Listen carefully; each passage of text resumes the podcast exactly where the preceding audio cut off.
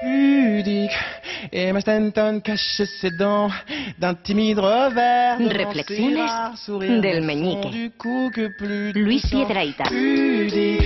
Emma détourne le regard. Les yeux en disent bien trop plus qu'il n'en faut. Et puis les siens un roman. A Luis Piedraíta, al que volvemos a tener por aquí, al que ya habíamos saludado antes. Bueno, Luis, buenas tardes de nuevo. Y que Ah. además es que te tenemos en casa, porque estás aquí, vamos, aquí en Madrid, en la sala Galileo. Bueno, estoy con unos amigos Sí, en la cuéntame, sala Galileo. Realmente lo que está y es muy especial es el programa radiofónico de La Venganza Será Terrible. La venganza será terrible. Es programa dirigido por Alejandro Dolina Sí. y, y- y se está realizando en directo en la sala Galileo Galilei. Yo quería invitar a todo aquel que pueda para ir hoy, mañana, pasado, Hasta el estamos hasta el domingo a las nueve y media en la sala Galileo. Y sabes lo mejor, Roberto, que Dime. esto no te lo vas a creer, es gratis. ¿Cómo que es gratis? Es gratis. Es un espectáculo de uno del, de- de- de- del mayor nivel que uno puede imaginar. Gratis. ¿A qué hora? A las nueve y media, en la sala Galileo. Yo voy a estar allí todos los días Bueno. y vamos, mejor estar muerto en la cárcel que perdérselo. Bueno, Y, oye, eh, eh, Hablando del de mismo hoy, de tema, cosas pequeñas, hoy, cosas pequeñas. efectivamente, sin distraernos mucho, eh, yo quería compartir un conocimiento de una serie de científicos nudistas que han descubierto que las abejas dan más miedo que los toros. Ay, eso lo han tenido que descubrir los científicos. científicos. Lo sabía yo. Una abeja da más miedo, que- o sea, las abejas dan más miedo que los toros, se puede demostrar científicamente, porque vamos a ver, los toros son más grandes, sí, pero las, abeja- las abejas generan más terror por centímetro cúbico. Me explico, ¿eh? Un torero se pone delante de un toro, ¿eh? 600 kilos de toro, eso tiene mérito, lo reconozco. Pero tú imagínate que se abre la puerta de Toriles y en vez de aparecer un toro de 600 kilos, aparecieran 600 kilos de abejas. Bueno. ¿Eh? Medio millón de abejas. Se caga el torero. Se caga vivo, vamos. Ponte tú a torear. anda, recibe, y dices, recibe a puerta "No, gallola mira, eso. que son muchas abejas Claro. y eso no hay por dónde torearlo. No, no, no. Vamos a hacer un experimento. Vamos a ir rebajando el número de abejas. ¿A cuánto? Pero incrementando el kilo por abeja. Entonces, vamos a hacer, en vez de 600, en vez de 600.000 abejas, pues ponemos 600 abejas de un kilo. Tú imagínate 600 abejas. Mucho para como- una abeja, ¿no? Como, bueno, claro, pero son seis, siguen siendo 600 kilos de terror Sí, en sí, potencia. 600 abejas como un balón de fútbol. ¿O quieres bajar más? Vale. 6 abejas de 100 kilos. Bueno, Tú imagínate seis abejas como falete.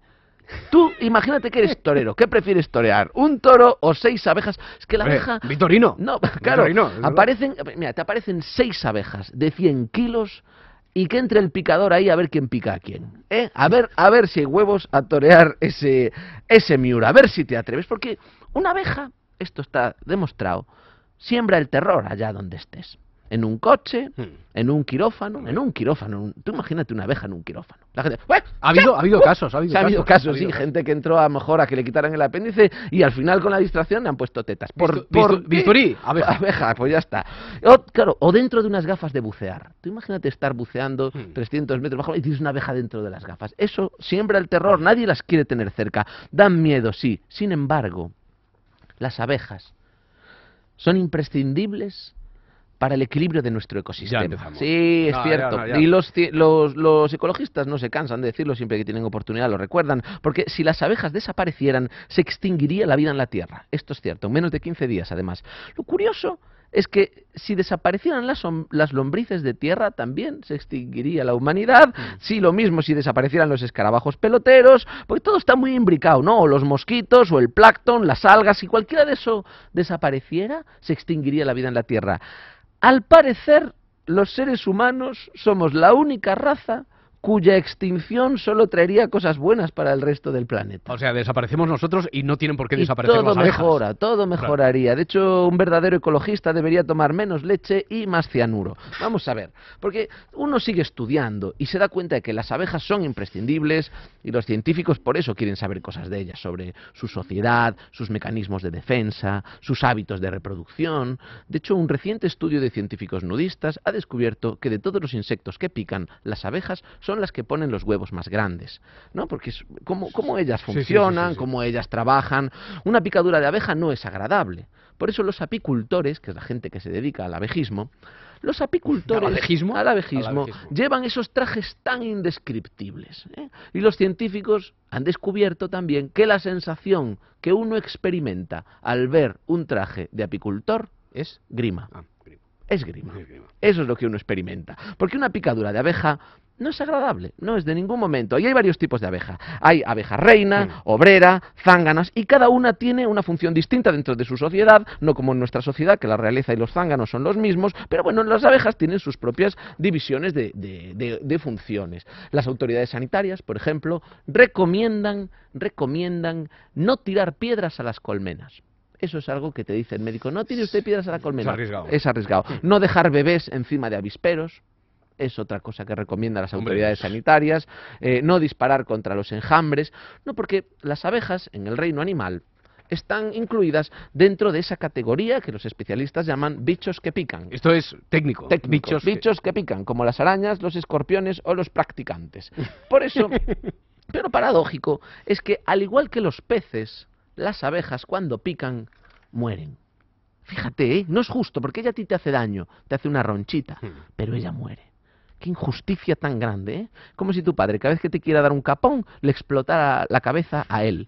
Pues mucho te tienes tú que merecer ese capón para que tu padre se anime a darte un capón a cambio de la explosión de su propia cabeza. Y la abeja, como todo ciudadano español, solo pica cuando se cabrea mucho.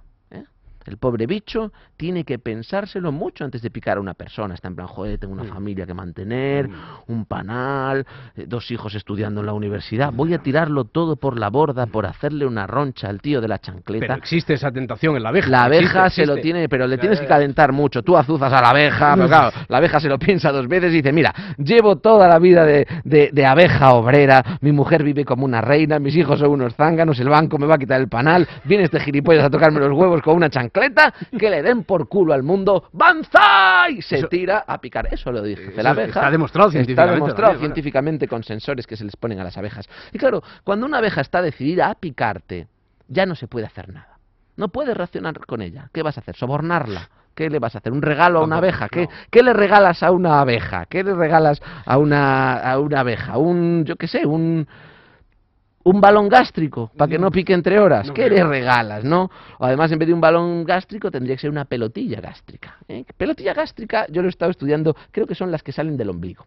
Ahí salen unas pelotillas que pueden ser pelotillas gástricas. Claro. Ni, ni el mayor especialista del mundo lo sabe. Que es un señor, es un señor que existe, es un señor de Minnesota, todos lo hemos visto en el libro Guinness de los récords, un señor cuya barba está hecha de abejas. ¿No has visto nunca en Sí, el Guinness sí, sí, sí, un señor que sale con una barba de abejas hasta las ingles? El mayor especialista. Una especie de Santa Claus de Minnesota Mm. con una barba de la Universidad de Abejas de Minnesota. Yo me imagino la Universidad de Abejas de Minnesota, todos los estudiantes de la orla con su barba de abejas. Están en la orla, te matriculas, sales con tu barba de abejas. ¿Cómo se afeita una barba de abejas? Te untas en miel y te la vas sacando poco a poco. Pero no es, no, eso no está demostrado científicamente, pero sí que es muy elegante la barba, la barba de abejas. No es fácil llevar una barba de abejas, no, porque se te mete una avispa en la oreja, ¿eh? Tú a veces te afeitas, se te mete un pelillo en la oreja y te lo Sí. quitas, pero se te mete una avispa en la oreja o una abeja y la abeja es curiosa, ¿eh? Y además no es muy diferente el conducto auditivo a un panal, porque también hay cera. Ah, tiene su querencia. Claro, se va metiendo, se mete en la oreja, se siente atraída y, y ¿cómo la sacas después? ¿Cómo la sacas después? Una manera es empujar con un lápiz por un lado mientras un amigo aspira por, el- Mm. por la otra oreja.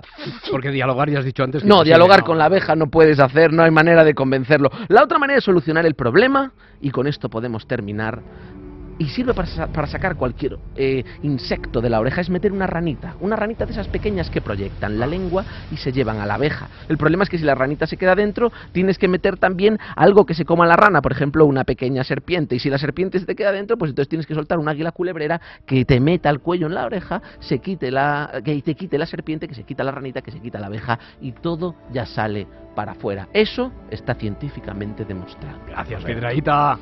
La ventana con Roberto Sánchez.